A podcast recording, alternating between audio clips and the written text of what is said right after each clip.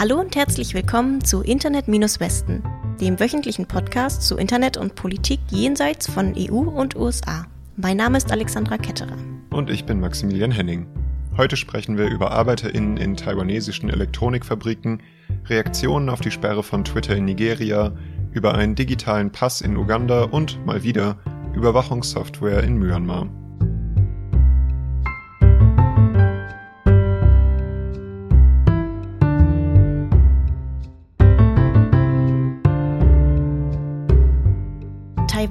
Momentan mit einer neuen Welle von Covid-Erkrankungen zu kämpfen.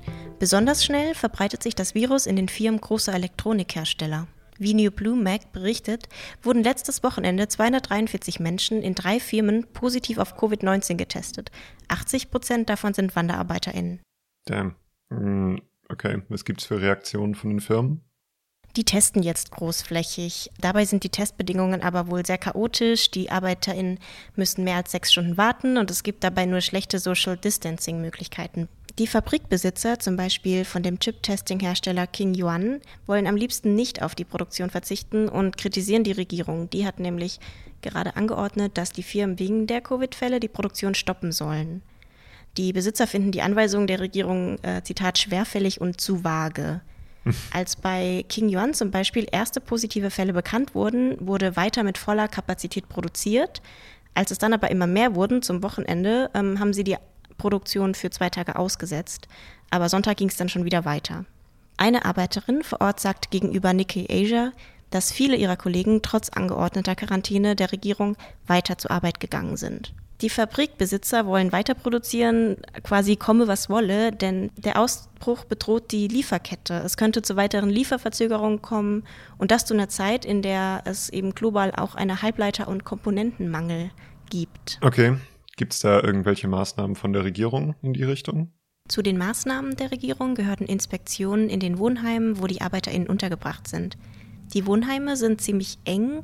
In jedem Schlafsaal, zum Beispiel bei King Yuan, sind bis zu sieben Personen untergebracht und auf jeder Etage der Wohnblocks gibt es zehn solcher Schlafsäle. Toiletten- und Badebereiche werden gemeinsam benutzt. Es gibt die weitere Aufforderung an Unternehmen, die mehr als 500 Arbeiter beschäftigen, alle ArbeiterInnen zu testen. Wohnheime werden außerdem aufgefordert, den Wohnraum für die migrierten ArbeiterInnen zu vergrößern. Und dann gibt es noch eine sehr umstrittene Maßnahme. ArbeiterInnen dürfen die Wohnheime nur für den Weg zur Arbeit und zurück verlassen, dürfen also einkaufen zum Beispiel nur mit Aufsicht und die Polizei setzt das auch sehr aktiv durch. Dürfen sie das? Also ist das legal? Genau, die Rechtsmäßigkeit wird stark angezweifelt.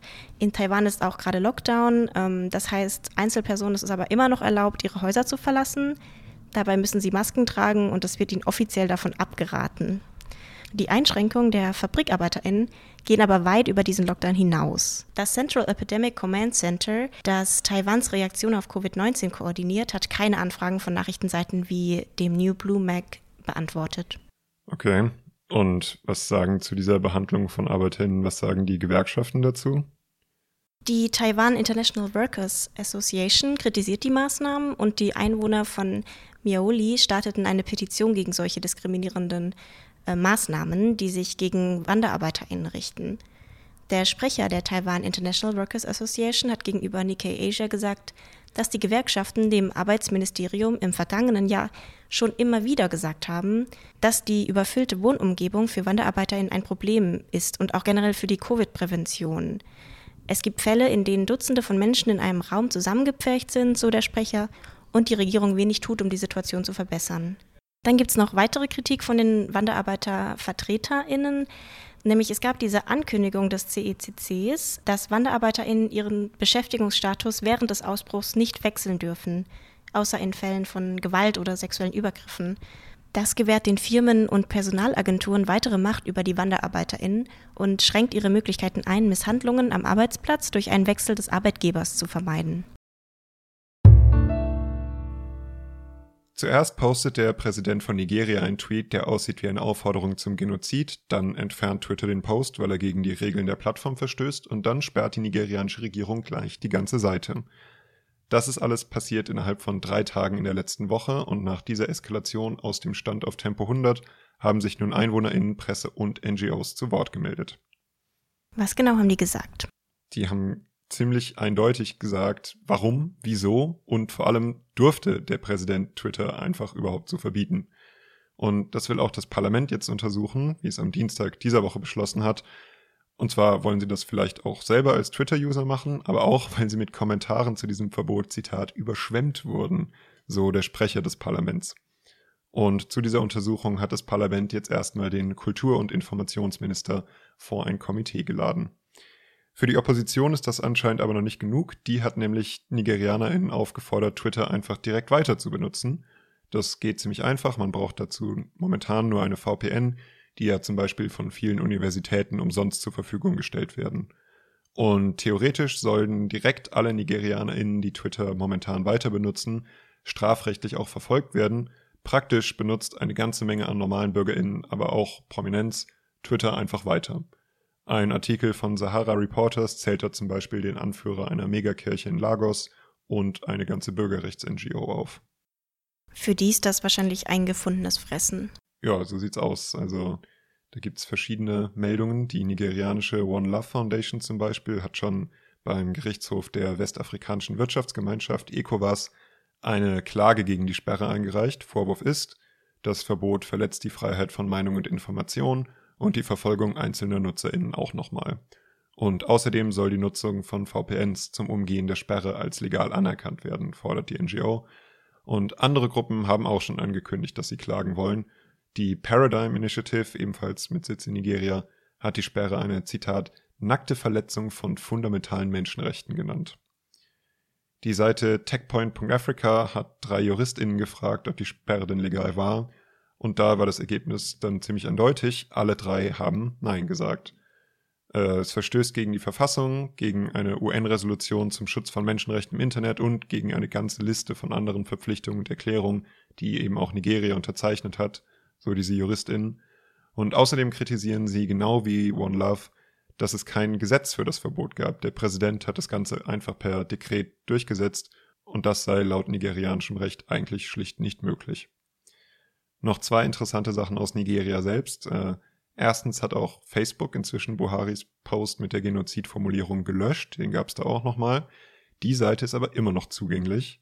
Und zweitens hat Sahara Reporters sogar mit einem Assistenten von Präsident Buhari selber gesprochen, der namentlich gesagt hat, er wäre auch nicht glücklich, dass es gerade kein Twitter gäbe und dass er nicht tweeten könnte. Zitat, ich bin nicht glücklich damit, dass ich nicht am Tweeten bin und ich hoffe, dass es eine freundschaftliche Lösung geben wird und dass Twitter sich von jetzt an verantwortlich verhält.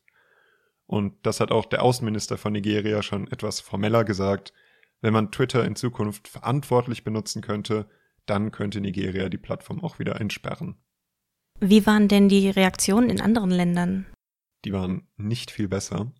Die Afrikanische Allianz für Internetrechte, AIRA, hat zum Beispiel gesagt, sie wäre besorgt. Dahinter stehen eine ganze Menge von Gruppen, zum Beispiel das, die ostafrikanische Gruppe CIPESA und das kenianische Kiktanet. Und äh, die Media Foundation for West Africa hat die Sperre verurteilt, besonders dass auch Radio- und Fernsehstationen befohlen wurde, ihre Twitter-Accounts zu deaktivieren. Und außerhalb von Nigeria wurde so ziemlich auf der ganzen Welt über die Sperre berichtet. Die indische Seite Medianama und die thailändische Bangkok Post haben die Sperre beide mit dem laufenden Gerichtsverfahren gegen Twitter vor dem indischen höchsten Gerichtshof verglichen. Und die Bangkok Post erwähnt dabei auch die Entscheidung von Twitter im April, ihr Afrika-Büro nicht in Nigeria, sondern in Ghana zu eröffnen, wo es von verschiedenen Leuten gemutmaßt wird, dass das eine, äh, ein möglicher Grund für diese Sperre gewesen sein könnte jetzt. Und es gibt sogar ein paar ziemlich starke diplomatische Statements. Kanada, die EU, Irland, das Vereinigte Königreich und die USA bzw. deren diplomatische Mission in Nigeria haben die Sperre nämlich gemeinsam verurteilt. Ein Zusammenschluss mehrerer internationaler NGOs hat vor wenigen Tagen einen Bericht mit dem Titel Chased Away and Left to Die veröffentlicht. Darin haben sie untersucht, was für Auswirkungen die Einführung einer digitalen ID-Karte in Uganda gehabt hat. Ähm, starker Titel. Ich nehme mal an, es gibt da Probleme mit diesem ID-System. Ja, es gibt sehr, sehr viele Probleme. Aber erstmal, was genau ist das denn für eine ID-Karte? Ähm, die ID-Karte ist notwendig für den Zugang zur Gesundheitsversorgung, für Sozialleistungen um ein Bankkonto zu eröffnen oder ein Mobiltelefon zu erhalten und so weiter. Im März ist auch noch dazu gekommen, diese ID-Card ist auch notwendig, um eine Covid-19-Impfung zu erhalten. Im Bericht wird die ID-Karte als Tür zu den Menschenrechten beschrieben. Zuständig für die ID ist die National Identification and Registration Authority, kurz NIRA. Die Behörde hat 20 Millionen US-Dollar in das Identifikationssystem gesteckt und gefördert wurde das System aber auch von internationalen Organisationen wie der Weltbank. Und die Weltbank gehört auch zu den Befürwortern weltweit von digitalen ID-Systemen, besonders in Afrika, und hat auch die NIRA mitfinanziert. Und die ganze Sache klappt jetzt aber anscheinend nicht so gut, wie die Weltbank sich das gedacht hat. Nope. Ähm, genau, diese ID-Karten sorgen jetzt für sehr große Probleme für die Bevölkerung. Die Behörde hat nämlich nicht, bisher nicht geschafft, alle Menschen zu registrieren. Also ein Drittel der Bevölkerung ist nicht registriert und es kommen immer mehr dazu. Und trotzdem ist es diese ID-Card zwingend notwendig, um Zugang zu Sozialleistungen oder auch zu dem Gesundheitssystem zu haben. Und äh, jetzt, wenn wir mit dem Problem anfangen, haben diese ID-Karten eine extrem hohe Fehlerquote. Also bei vielen Menschen stimmt der Name nicht oder auch das Alter. Zum Beispiel gibt es Fälle, in denen das Alter um ein paar Jahre verjüngert wurde, sodass Menschen, die eigentlich 86 waren, plötzlich 70 waren und dann ihre Sozialleistungen nicht mehr bekommen haben. Und wenn sie das ändern wollten, mussten sie eben viel Geld bezahlen und einen sehr großen bürokratischen Aufwand bewältigen.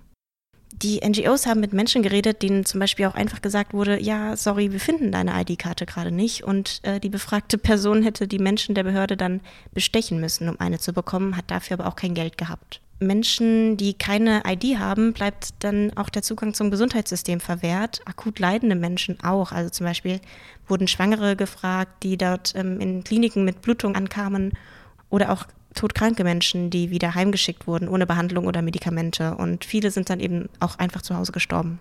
Es wird beschrieben, dass es fast unmöglich ist, wenn man die Karte einmal verloren hat, dann nochmal eine neue zu bekommen. Ein weiteres Problem ist dann auch noch die Technik. Also während die Server der NIRA in klimatisierten Gebäuden in Kampala stehen, registrieren Mitarbeiterinnen des Gesundheitssystems in abgelegenen Gebieten die Patientin immer noch auf Papierblöcken. Viele abgelegene Orte haben außerdem nicht mal diese Fingerabdruckscanner oder haben Scanner, aber keine Internetverbindung oder Elektrizität. Und falls es Scanner gibt, führt das wohl auch zu Problemen, da viele ältere Menschen vom Arbeiten abgeschorene Fingerkuppen haben und wenn das Gerät den Fingerabdruck deswegen nicht erkennt, bekommen sie auch keinen Zugang zu den Sozialleistungen. Hm. Das erinnert mich irgendwie an Geschichten von Aadhaar, also an das Biometrie-Identifizierungssystem in Indien. Da gab es auch so ähnliche Geschichten. Und da ist dann auch gerade so die Essensversorgung direkt daran gekoppelt. Das ist dann auch alles ziemlich tragisch, was daraus kommt. Was fordern denn jetzt, äh, was fordern denn die NGOs, die den Bericht gemacht haben, jetzt dazu? Weg mit den ID-Karten, ganz weg damit? Genau, Sie sagen, dass andere dieser älteren Wege, Menschen zu identifizieren, viel besser funktioniert haben. Und vor allem dürfen Menschen von den Sozialleistungen oder dem Gesundheitssystem, die keine Karte haben, nicht mehr ausgeschlossen werden. Nach den NGOs hinkt das Argument von, Zitat, ID-Systemen führen zu besserer Organisation von der Bevölkerung extrem. Laut dem Bericht hat die ugandische Regierung das Potenzial der digitalen ID für soziale Inklusion und die Verwirklichung von Menschenrechten für die nationale Sicherheit geopfert, ein Zitat. Die ID-Karte ist in erster Linie eine Waffe der nationalen Sicherheit, die mithilfe des mächtigen, die mithilfe des mächtigen ugandischen Militärs aufgebaut wurde und nicht der konkurrenzlose Erfolg, den die Weltbank und andere behauptet haben, hat Christian von Wehen gesagt, einer der Autoren des Berichts. Das Militär von Myanmar hat seit seinem Staatsstreich Anfang Februar die digitale Überwachung massiv hochgefahren. Aber es fehlt dem Regime an Geld und Know-how, um die BürgerInnen wirklich umfassend ausspionieren zu können. Das sagen zumindest Expertinnen in einem Artikel, den der Southeast Asia Globe diese Woche veröffentlicht hat. Aber das Militär macht ja trotzdem eine ganze Menge, oder?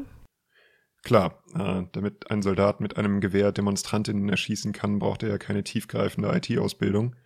Aber manche Pläne der Tatmadaw, also des Militärs von Myanmar, scheinen eben trotzdem gescheitert zu sein zum Beispiel haben sie direkt am Tag des Staatsstreichs, also am 1. Februar, ja alle Internetverbindungen gekappt, haben damit aber auch die komplette Wirtschaft mit erwischt. Deshalb, so zumindest ein Bericht der International Crisis Group, hatten sie dann keine andere Wahl mehr, als die Verbindungen wiederherzustellen. Und seitdem haben sie dann zuerst einzelne Seiten geblockt, dann sind sie sogar auf eine Whitelist umgestiegen, erlauben also nur einzelne Seiten überhaupt. Da haben wir auch vor zwei Wochen schon drüber gesprochen. Und ähnlich ist es auch bei Gesetzen. Schon eine Woche nach dem Staatsstreich gab es einen Gesetzentwurf, mit dem Unternehmen alle Daten ihrer NutzerInnen in Myanmar hätten speichern und auf Verlangen der Regierung auch hätten ausliefern müssen. Das hat aber so viel Widerstand hervorgerufen, wieder auch bei den Unternehmen, dass der Entwurf dann nie durchgesetzt wurde. Und stattdessen gibt es jetzt auch in Myanmar ein sogenanntes Fake News Gesetz, das laut dem Globe-Artikel schon gegen mehr als 886 JournalistInnen, PolitikerInnen und so weiter eingesetzt wurde. Und dann wird in Myanmar bekanntlich jede Nacht das Netz abgeschaltet und auch hier gibt es wieder einen Kompromiss. Am Anfang hat das Militär von 1 Uhr morgens bis 9 Uhr das Internet abgeschaltet, nach Bitten der Wirtschaft jetzt nur noch von 1 Uhr bis 6.30 Uhr. Aber der Hauptzweck, nämlich die Tarnung von nächtlichen Entführungen durch das Militär, wird immer noch erfüllt. Also die Entführungen klappen noch ganz gut, aber sobald das im Internet verbreitet wird oder die Wirtschaft betroffen ist, wird es eher schwer. Anscheinend. Und ein anderer Punkt ist Facebook, was in Myanmar das mit Abstand am weitesten verbreitete soziale Medium ist. Seit dem Staatsstreich entfernt Facebook systematisch alle Seiten oder Accounts von Tatmadaw und Unternehmen, die der Tatmadaw gehören. Das macht es für das Regime natürlich schwer, die eigene Message an die Leute zu bringen. Dabei fragt der Crisis Group Bericht aber auch, wer soll denn damit erreicht werden? Denn die große Mehrheit der Bevölkerung ist sich in der Ablehnung des Militärregimes sowieso einigermaßen einig. Und was ist mit den Massenüberwachungen, also Kommunikation, Mitlesen oder das klassische Spionagezeug? Das macht das Militär auch. Hm. Die Internetbetreiber im Land müssen Geräte in ihren Zentren installieren, mit denen die Regierung allen Internetverkehr generell abhören kann. Aber laut dem Southeast Asia Globe gibt es denn hier das Problem, was anfangen mit den ganzen Daten, ähm, eine der AutorInnen des Crisis Group Berichts glaubt zum Beispiel, dass es dem Militär einfach an zentralen Datenbanken und Möglichkeiten zur Auswertung fehlt. Und äh, da wird auch das Beispiel erwähnt, dass manche Aufzeichnungen sowieso noch ganz auf Papierbasis sind und da hilft dann auch die beste Software nichts. Das muss aber nicht immer so bleiben. Es gibt jetzt schon jede Menge Verträge, veröffentlichte Verträge über Importe von Technologie aus China, Russland und auch anderen Ländern und die könnten dem Militär wahrscheinlich auch noch aktiver beim Aufbau dieses digitalen Überwachungsapparats helfen und das Militär wird das wahrscheinlich auch so stark wie möglich fördern.